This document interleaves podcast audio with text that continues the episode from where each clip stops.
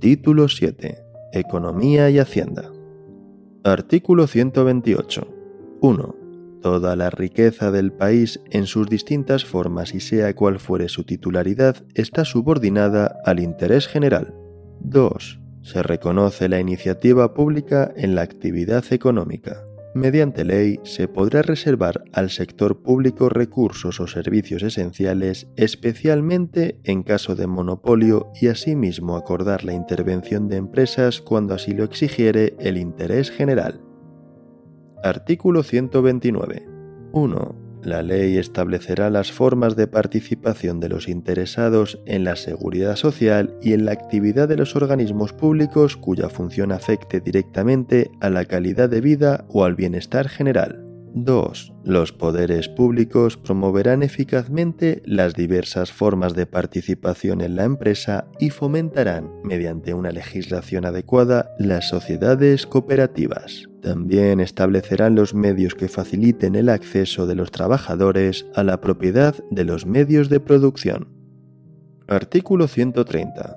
1. Los poderes públicos atenderán a la modernización y desarrollo de todos los sectores económicos y en particular de la agricultura, de la ganadería, de la pesca y de la artesanía a fin de equiparar el nivel de vida de todos los españoles. 2. Con el mismo fin se dispensará un tratamiento especial a las zonas de montaña.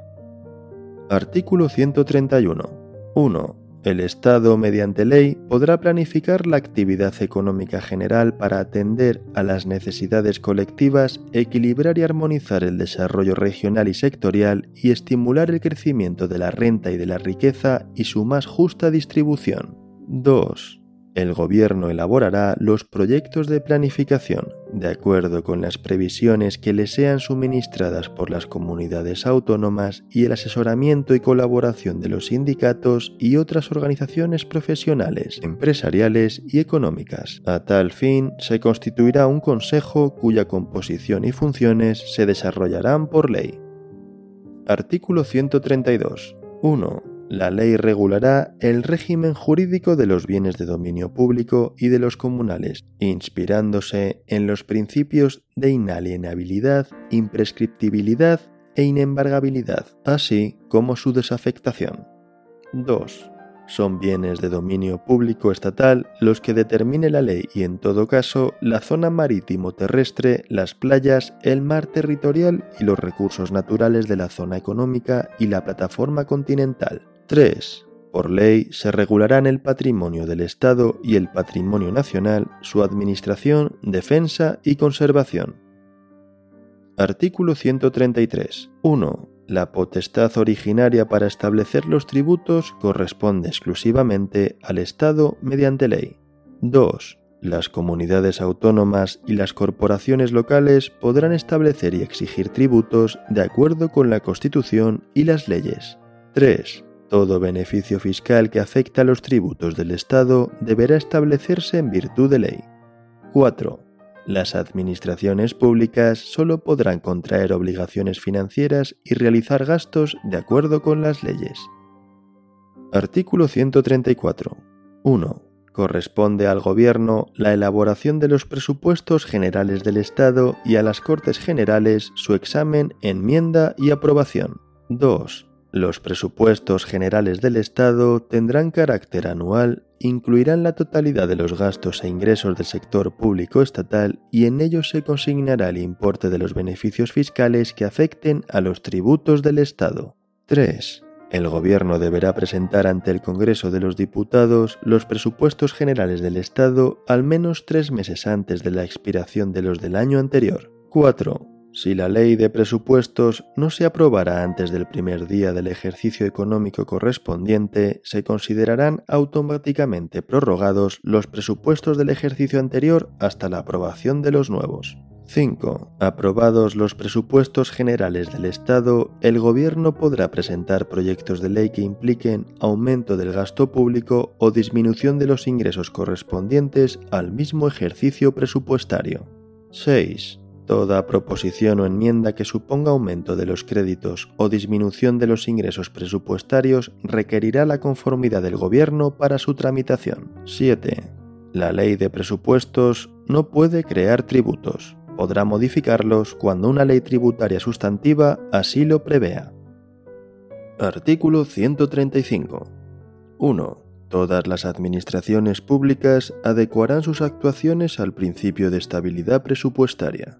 2. El Estado y las comunidades autónomas no podrán incurrir en un déficit estructural que supere los márgenes establecidos en su caso por la Unión Europea para sus Estados miembros. Una ley orgánica fijará el déficit estructural máximo permitido al Estado y a las comunidades autónomas en relación con su Producto Interior Bruto. Las entidades locales deberán presentar equilibrio presupuestario. 3 el Estado y las comunidades autónomas habrán de estar autorizados por ley para emitir deuda pública o contraer crédito. Los créditos para satisfacer los intereses y el capital de la deuda pública de las administraciones se entenderán siempre incluidos en el estado de gastos de sus presupuestos y su pago gozará de prioridad absoluta. Estos créditos no podrán ser objeto de enmienda o modificación mientras se ajusten a las condiciones de la ley de emisión. El volumen de deuda pública del conjunto de las administraciones públicas en relación con el Producto Interior Bruto del Estado no podrá superar el valor de referencia establecido en el Tratado de Funcionamiento de la Unión Europea. 4. Los límites de déficit estructural y de volumen de deuda pública solo podrán superarse en caso de catástrofes naturales, recesión económica o situaciones de emergencia extraordinaria que escapen al control del Estado y perjudiquen considerablemente la situación financiera o la sostenibilidad económica o social del Estado, apreciadas por la mayoría absoluta de los miembros del Congreso de los Diputados. 5. Una ley orgánica desarrollará los principios a que se refiere este artículo, así como la participación en los procedimientos respectivos de los órganos de coordinación institucional entre las administraciones públicas en materia política, fiscal y financiera. En todo caso, regulará a la distribución de los límites de déficit y de deuda entre las distintas administraciones públicas, los supuestos excepcionales de superación de los mismos y la forma y plazo de corrección de las desviaciones que sobre uno y otro pudieran producirse. B. La metodología y el procedimiento para el cálculo del déficit estructural. C la responsabilidad de cada administración pública en caso de incumplimiento de los objetivos de estabilidad presupuestaria. 6. Las comunidades autónomas, de acuerdo con sus respectivos estatutos y dentro de los límites a que se refiere este artículo, adoptarán las disposiciones que procedan para la aplicación efectiva del principio de estabilidad en sus normas y decisiones presupuestarias. Artículo 136. 1. El Tribunal de Cuentas es el supremo órgano fiscalizador de las cuentas y de la gestión económica del Estado, así como del sector público. Dependerá directamente de las Cortes Generales y ejercerá sus funciones por delegación de ellas en el examen y comprobación de la cuenta general del Estado. 2. Las cuentas del Estado y del sector público estatal se rendirán al Tribunal de Cuentas y serán censuradas por éste. El Tribunal de Cuentas, sin perjuicio de su propia jurisdicción, remitirá a las Cortes Generales un informe actual en el que, cuando proceda, comunicará las infracciones o responsabilidades en que a su juicio se hubiere incurrido. 3. Los miembros del Tribunal de Cuentas gozarán de la misma independencia e inamovilidad y estarán sometidos a las mismas incompatibilidades que los jueces. 4. Una ley orgánica regulará la composición, organización y funciones del Tribunal de Cuentas.